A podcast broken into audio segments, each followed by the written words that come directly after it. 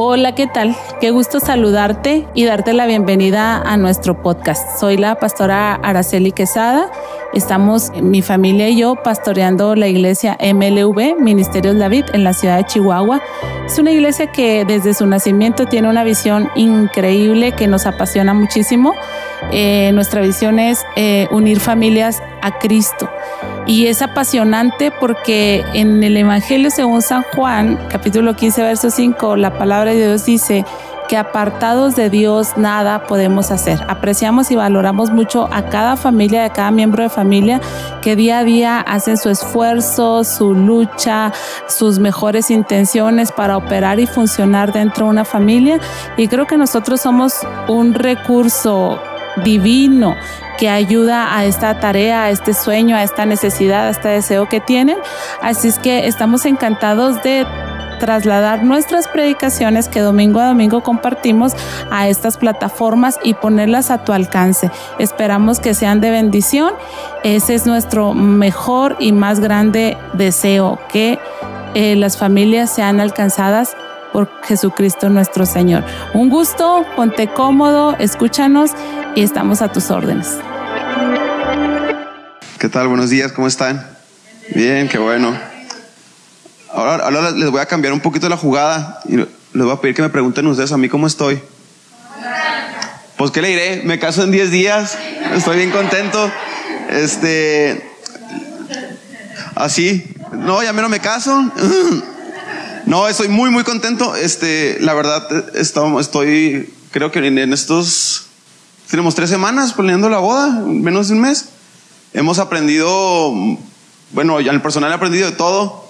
Hemos aprendido un poquito de cómo comunicar las cosas, este, cómo manejar la vida en el estrés, porque el estrés es, yo creo que este proceso te, aparte de preparar solamente un, evento, te prepara aquí, porque es, un preparar de, cosas, pero, pero, pero Dios es bueno, este, y más conmigo, porque me voy a casar con una mujer hermosa. Este, Fíjense que eh, esta semana, no sé los que saben, esta semana yo, tengo un local y me dedico a cortar el cabello, de ahí vivo y de, ahí voy a pagar mi boda. Este, y, la gente piensa comúnmente que las mujeres, cuando se juntan a cortar el cabello, se juntan a, chismear, a, a, hacer, es que pasó esto y que la vecina y que acá. Pero déjeme decirle que no es cierto. Bueno, no sé porque nunca he trabajado en un lugar de esos, pero los hombres se juntan a tirar información de todo. O sea, yo, tengo un hombre en la silla y los hombres comunican todo. Tengo clientes que se dedican a lo, casi cosas súper raras que yo nunca hubiera pensado que gente que se dedica a jugar póker por internet y ganan muy bien, gente que se dedica a criar perros y luego los vende, gente que se dedica a enseñar animales. Tenemos clientes que la política, de todo tipo de clientes, entonces me entero de todo. Todo lo que pasa en la ciudad yo me entero. Y esta semana hubo una noticia que estuvo varios días, varios días, varios días ahí en la barbería. Y me doy cuenta cuando como que la ciudad está un poquito en atención a algo, porque diferentes personas que en diferentes ámbitos o círculos sociales traen la misma noticia.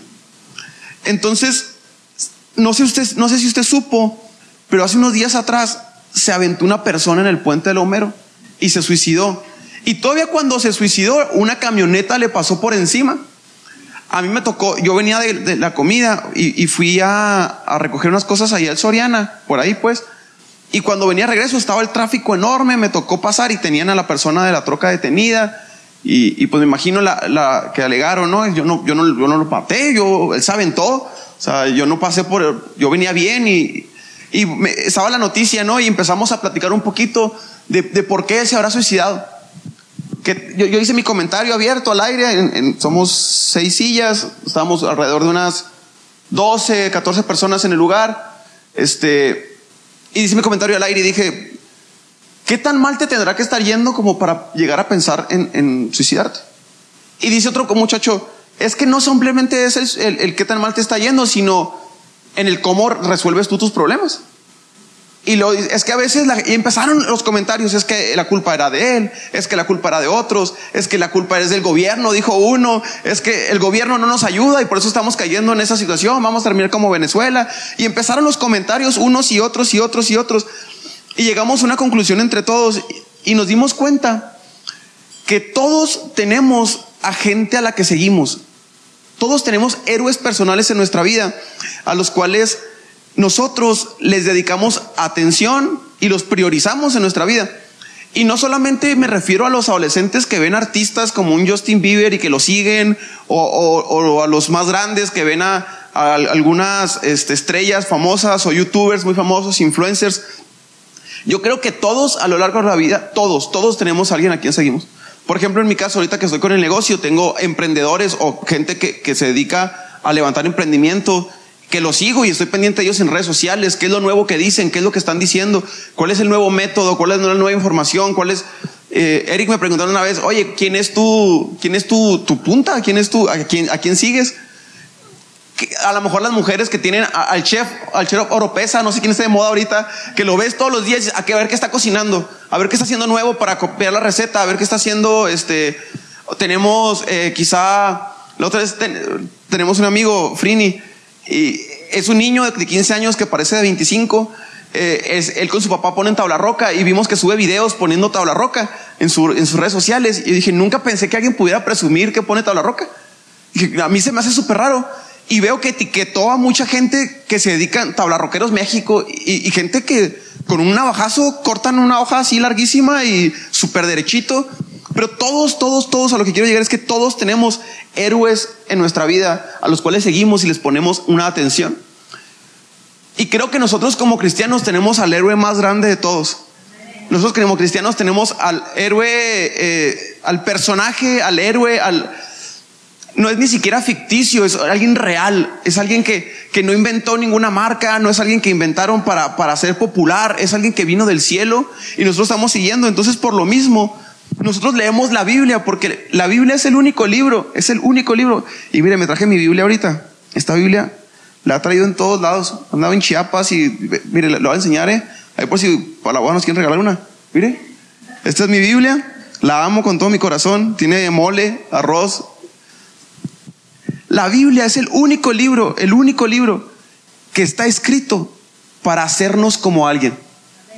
¿Por qué? Porque los demás libros están escritos para contar historias, te entretienen. La Biblia no es un libro de entretenimiento. La Biblia es un libro escrito por un, héroe al que seguimos. es un libro escrito por alguien al que seguimos y lo leemos con la finalidad de ser como Él. Entonces, hoy quiero empezar a leer una, historia sobre Jesús, de, cómo Jesús muestra su corazón abiertamente hacia un grupo de personas que estaban eh, tirándole un poquito de carrilla, digámoslo así, que estaban eh, queriéndolo poner entre la espada y la pared. Y él responde con el corazón abierto y dice, ¿sabes qué? Ok, tú piensas esto, yo pienso esto otro. Porque Jesús en su camino de, tres años eh, durante, durante su ministerio público, digámoslo así, en, la, en, el, mundo, en la tierra, se dedicó 100% a, a, un grupo de personas pequeño, a, a cambiarles la mentalidad. Él dijo, yo quiero estos doce y les voy a cambiar la mentalidad, los paradigmas, todo lo como piensan, los voy a, les voy a pecar en el, reinicio y vamos a, volver a procesarlos. Y con Pedro batalló y, con algunos también. Juan, yo le digo a Valeria siempre que para mí Juan fue el más soberbio de todos porque siempre decía, y el discípulo amado, pues ponle Juan nomás porque se escribe el mismo como el discípulo amado.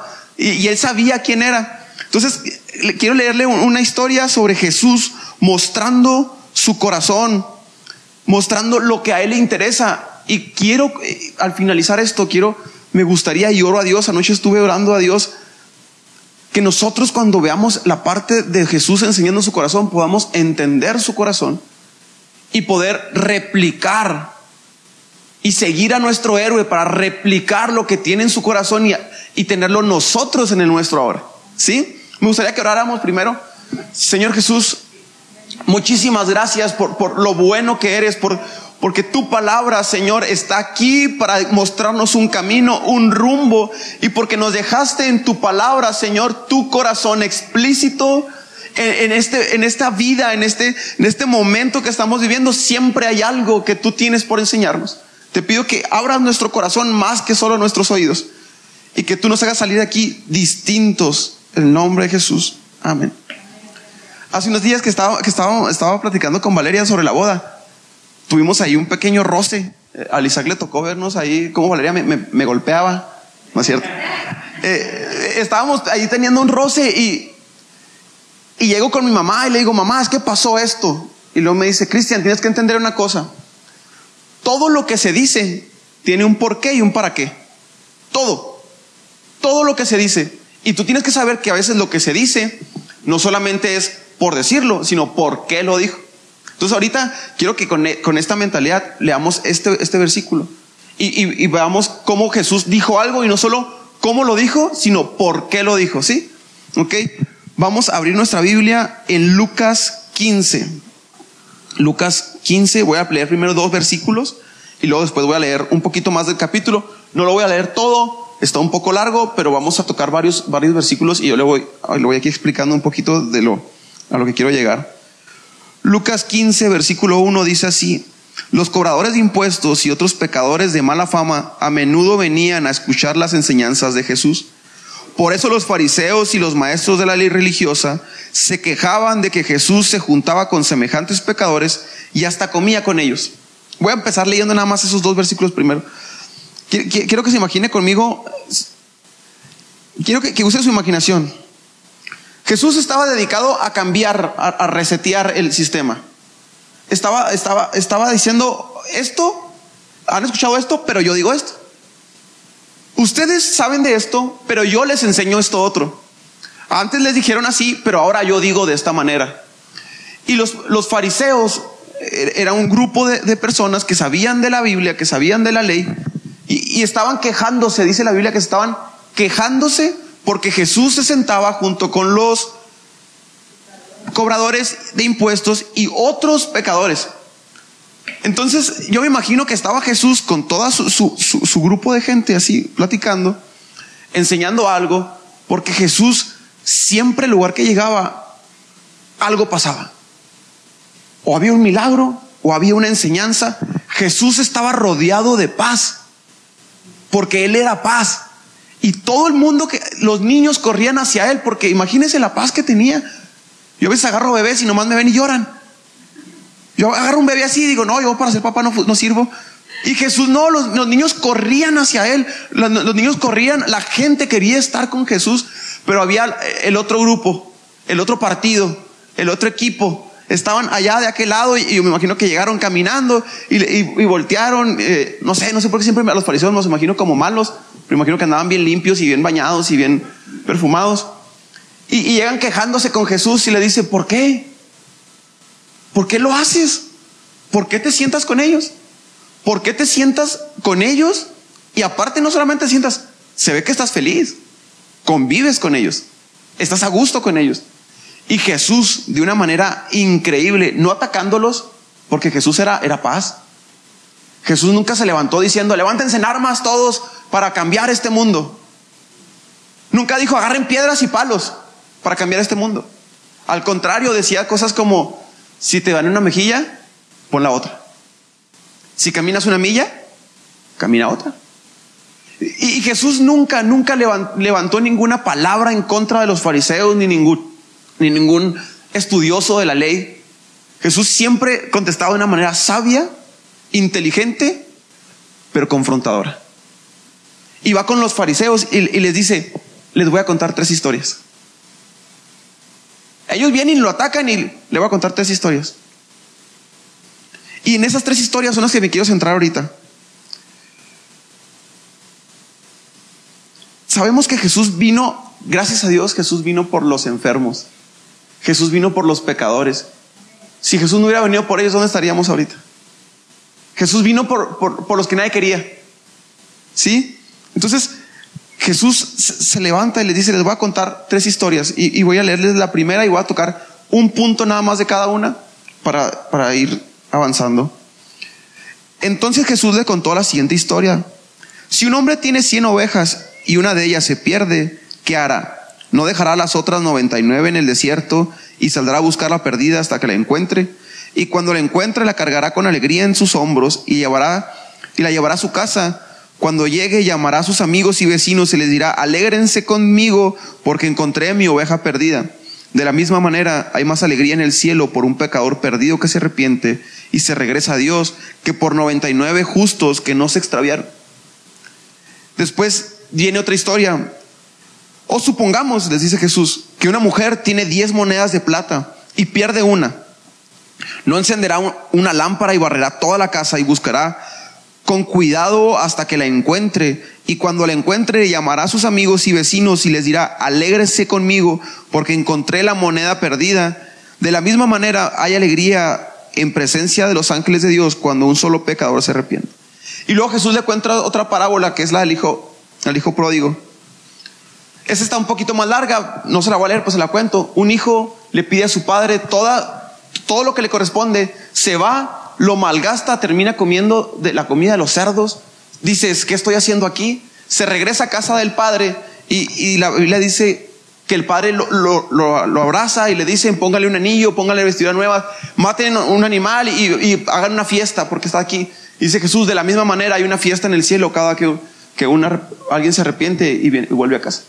Entonces queremos, que estoy, lo que estoy viendo yo es que el corazón de Jesús dice, hay una oveja perdida, hay una moneda perdida, hay un hijo perdido.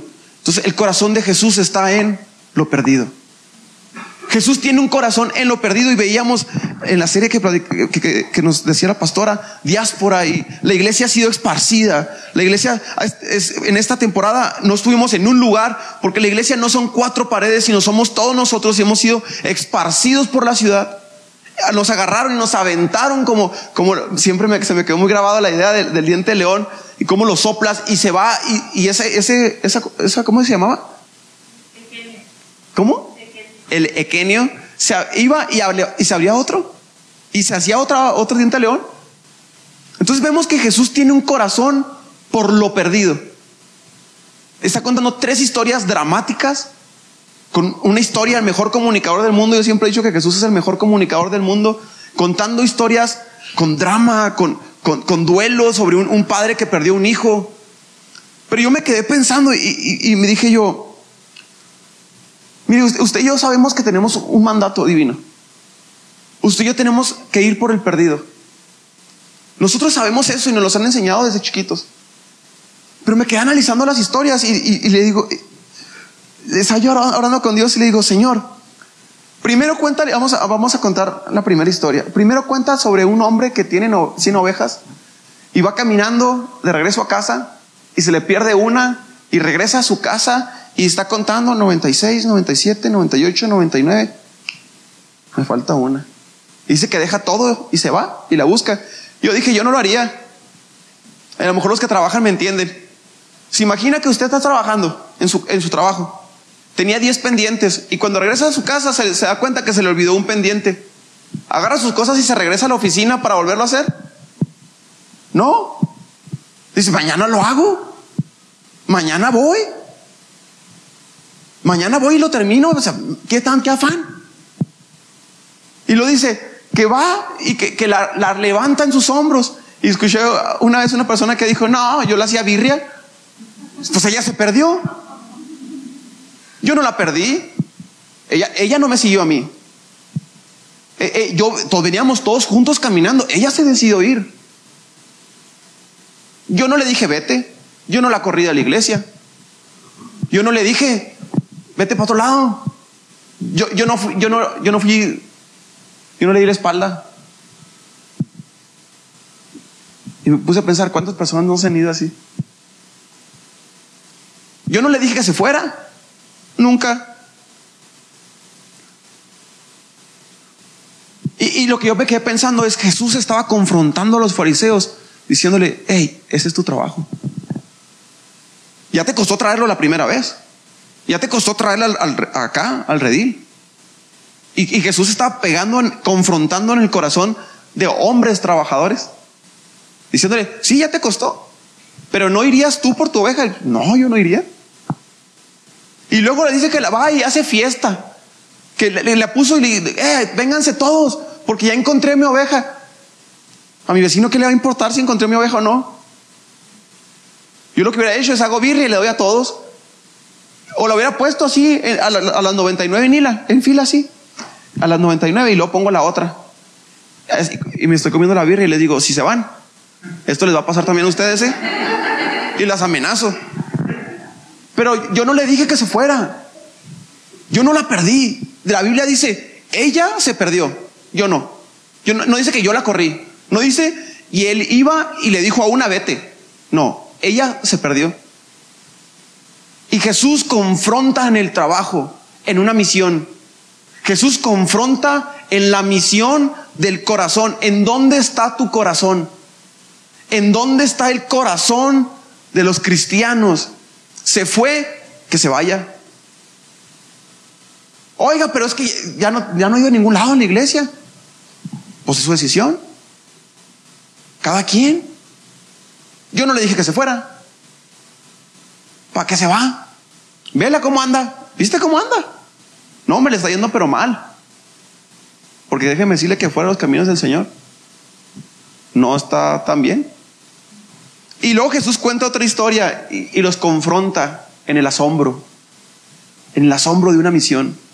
Y dice que una mujer tiene una moneda de plata. Y me puse a investigar una moneda de plata. Y hay cuatro tipos de, monedas que pudieron haber sido. Están los denarios, los ciclos y la estatera de Antioquias, Antioquías, no sé cómo se pronuncia correcto. Bueno, el, el, ciclo es con otra se llama dracma. Bueno, el denario equivale aproximadamente en pesos mexicanos como a 40 pesos mexicanos. Más o menos. El ciclo son más o menos como 100 pesos mexicanos, aproximadamente. No, no soy, este, no me sé las monedas exactas, ¿verdad?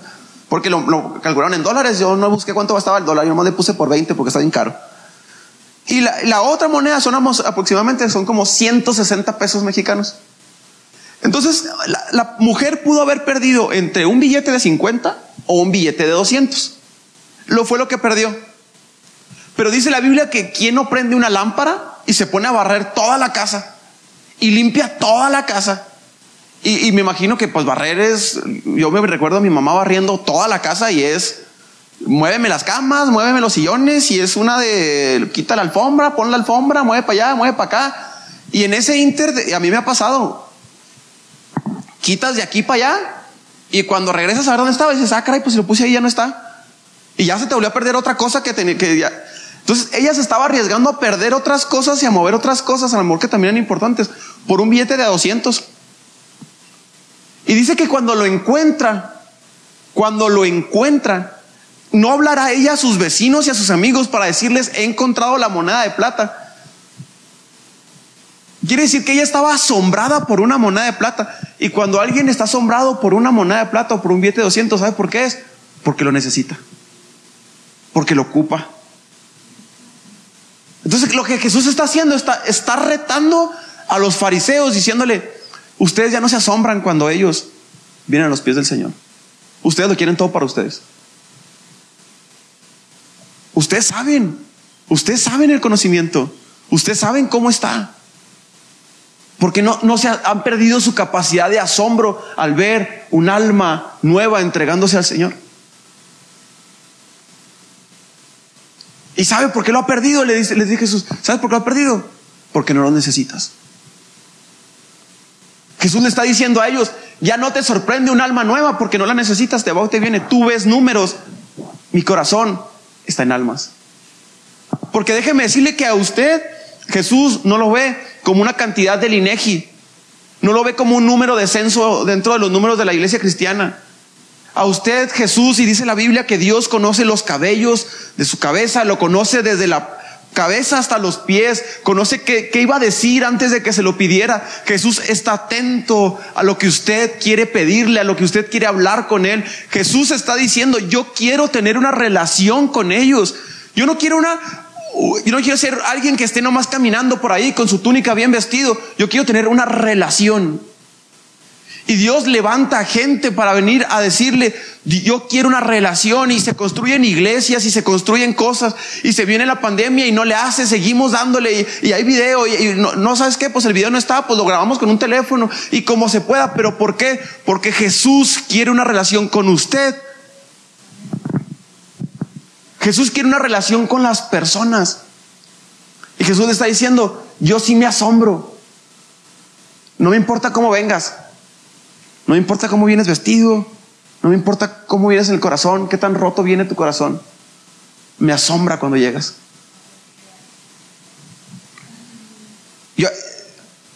y luego después viene la del hijo perdido. Y con esta me sentí bien identificado. Bien identificado. Porque todos sabemos que hay una etapa en nuestras vidas cuando las hormonas y la vida está apenas pegando que, que no puedes ni con tu vida en la adolescencia y te vuelves rebelde por naturaleza. A lo mejor no, unos en otros niveles más grandes, otros en niveles más pequeños, pero todos hacen como un sacudir porque quieren pelear por lo que ellos quieren ahora, ¿no? Cambian de niños a, adultos según en la adolescencia y, quieres pelear por lo, que, por lo que a ti te interesa. Y me sentí identificado con el hijo perdido. Y me quedé pensando, si el hijo le pidió a su papá, póngase a pensar usted con sus hijos, dame la mitad de todo lo que tienes. Vende, vende el carro y dame la mitad. Vende la casa y dame la mitad. Para empezar, ¿en dónde me quedo yo como papá? Dame, dame la mitad. Se va y lo malgasta. Usted se, usted se quedó, pues sin nada. Porque usted ya vendió su casa, vendió su carro, vendió lo que tenía. Hasta todo lo que le correspondía al hijo se lo dio. Y le da la mitad de lo que usted tiene. El hijo se va, lo malgasta, regresa. Yo me quedé pensando, a mí mi mamá no me hubiera dicho, mi papá no me hubiera dicho, pásale. Me dijo, sufra sus consecuencias, aprenda. Usted decidió, aprenda. Usted, usted lo hizo. Y como papá, es que le tengo que decir, lo tengo que corregir. Aprenda. No, usted, yo le di. Vaya, rífese allá afuera. Y yo dije, ¿por qué Jesús entonces pone un papá tan cariñoso? ¿Dónde está ese papá? ¿Dónde está ese papá tan cariñoso? El papá que todo, adolescente quería. El papá que todo chaval adolescente lo quiere para él. ¿Por qué? Porque hasta puede decir usted, qué papá tan imprudente, nunca va a aprender. Ese niño nunca va a aprender. ¿Por qué? Porque después va el papá va, a volver a trabajar. Tiene años trabajando el papá. Tiene toda la vida trabajando y a lo mejor ya está pensionado y le está dando la mitad de lo que le costó todo un trabajo de años. Ese chaval nunca va a aprender. Le está dando todo lo que tiene. ¿Y todavía se lo malgastó? No. Y, que, y Jesús está diciéndoles a ellos, es que ustedes están demasiado enfocados en sus equivocaciones. Su visión, le dice a los fariseos, está en qué tanto se han equivocado, no en qué tanto pueden llegar a ser. Y Jesús les dice, mi corazón, mi corazón no está en sus errores. Mi corazón está en mí, en lo bueno que soy. Y yo vine por ellos. Yo vine por los pecadores. Yo vine por los cobrados de impuestos porque los que nadie quiere. Y bendito sea Dios que vino por ellos porque nos encontramos en esa lista. A este título yo le, a, esta predica yo le puse mojado. Y, ahorita le voy a explicar por qué. Siempre, siempre vemos aquí que Dios tiene en su corazón al perdido. Y oro Dios hoy que usted entienda en su corazón y absorba en su corazón que Dios tiene un corazón por el perdido. Leí una frase, voy a cambiar un poquito los puntos que traía, leí una frase que decía hace poquito, y le ha traído mucho en la cabeza. Yo no soy una herramienta, soy un hijo. ¿Qué quiere decir? Que Dios a usted no lo ve como un martillo que agarra y lo vuelve a poner donde iba. Usted es un hijo que sentaba a la mesa. Para usted, Dios no lo ve a usted nomás como alguien que tiene que cumplir una misión de predicar. Esta es tu tarea y eres un robot y ve y predica. No, tú eres mi hijo y he sido bueno contigo, comparte. Comparte mi bondad con los demás. Le pongo esta, le pongo esta analogía. Imagínese que usted tiene tres hijos y están en el centro, comercial, Plaza del Sol. Se le pierde uno. Se le pierde un hijo. usted en automático agarra a los otros dos hijos y le dice, hey, ¿se quedan con su mamá? Ahí vengo, voy a buscarla. No quiere decir que a los otros dos ya no los ama. Quiere decir que ahora la prioridad es el perdido. Llega un momento en nuestra vida cristiana cuando nosotros nos encontramos con el Señor, nos encontramos con Jesús y llega un punto en automático en nuestra vida que Dios nos dice, oye, ya eres hijo, ayúdame a buscar. Ya no, ya no te puedo tener aquí cuidándote. Estoy pendiente de ti. Pero yo ya no puedo estar aquí contigo así nomás. Tenemos más. Hay que buscar a más. En el 2005, en España, hay, en España hay un puente que cruza entre dos ciudades. Una de ellas es Bisboa. Este puente, cuando, cuando usted cruza, caben 10 carros y 100 personas paradas. En el 2005, una vez que este, este, transporte iba brincando de, ciudad a ciudad, de esquina a esquina, porque está un río en, medio muy grande, una, mujer con, su hijo se sube en su carro y no puso el freno de mano. Cuando despega, el carro se fue para atrás y pegó contra las puertas y abrió las puertas y el carro se fue directo al agua. Cuando, cuando el carro cae en el agua, Imagínese, imagínese la historia. Imagínese a la mujer. Cae el carro al agua, los vidrios arriba. No abre la puerta con la presión del agua. Se está, inundándose. No puede salir. En este, en este transporte iban, viajan políticos, madres solteras, padres de familia, estudiantes, que cruzan a, vivir, a llevar su vida para el otro lado porque las universidades están del otro lado.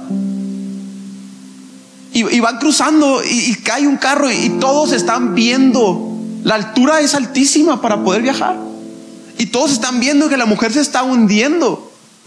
Se está ahogando y la mujer grita entre lo que puede y lo que se escucha y está pegándole al vidrio y uno, dos, tres y no sale y no sale y no sale tristemente en la historia es que la mujer muere. Pero el día siguiente hubo una noticia en toda España sobre un mexicano indocumentado, sin papeles, y decía, mexicano héroe nacional. Un mexicano que estando en el teleférico se aventó desde arriba intentando salvar a la mujer. Se aventó al agua, cayó intentando forzar y con las fuerzas que le quedaron después de golpetear, de pegarle al vidrio, de estar intentando jalar y jalar y jalar y jalar, con apenas las fuerzas que le quedaron logró llegar a la orilla, si no también lo hubiera muerto.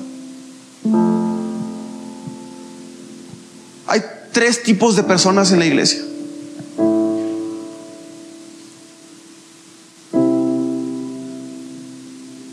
El que se hunde, el, perdido, Dios tiene en su corazón al perdido, al que se está ahogando.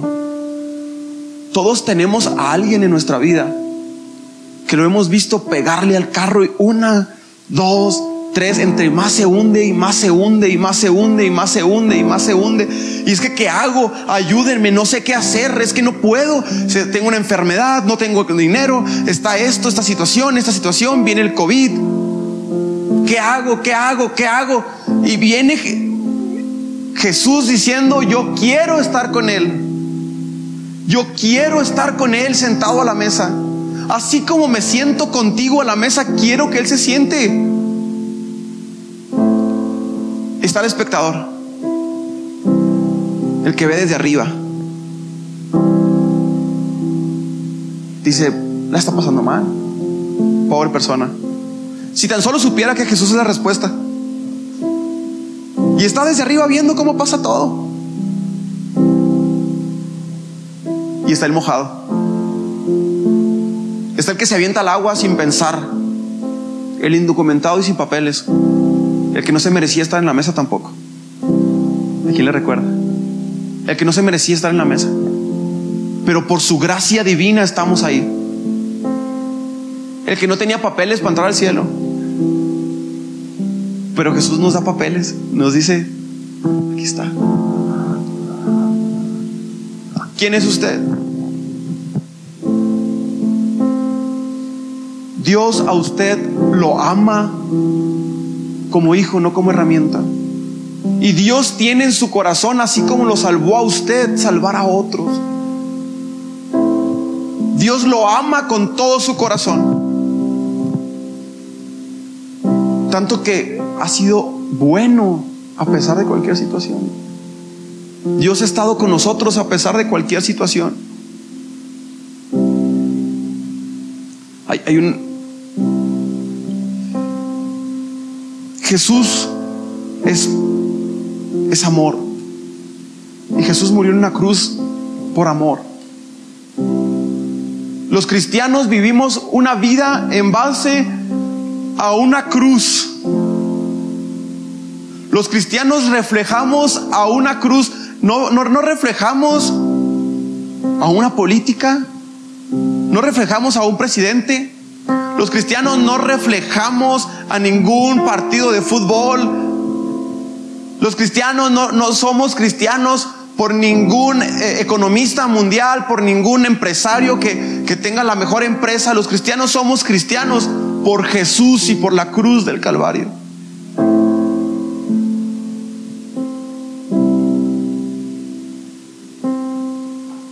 ¿Qué tanto está dispuesto a mojarse?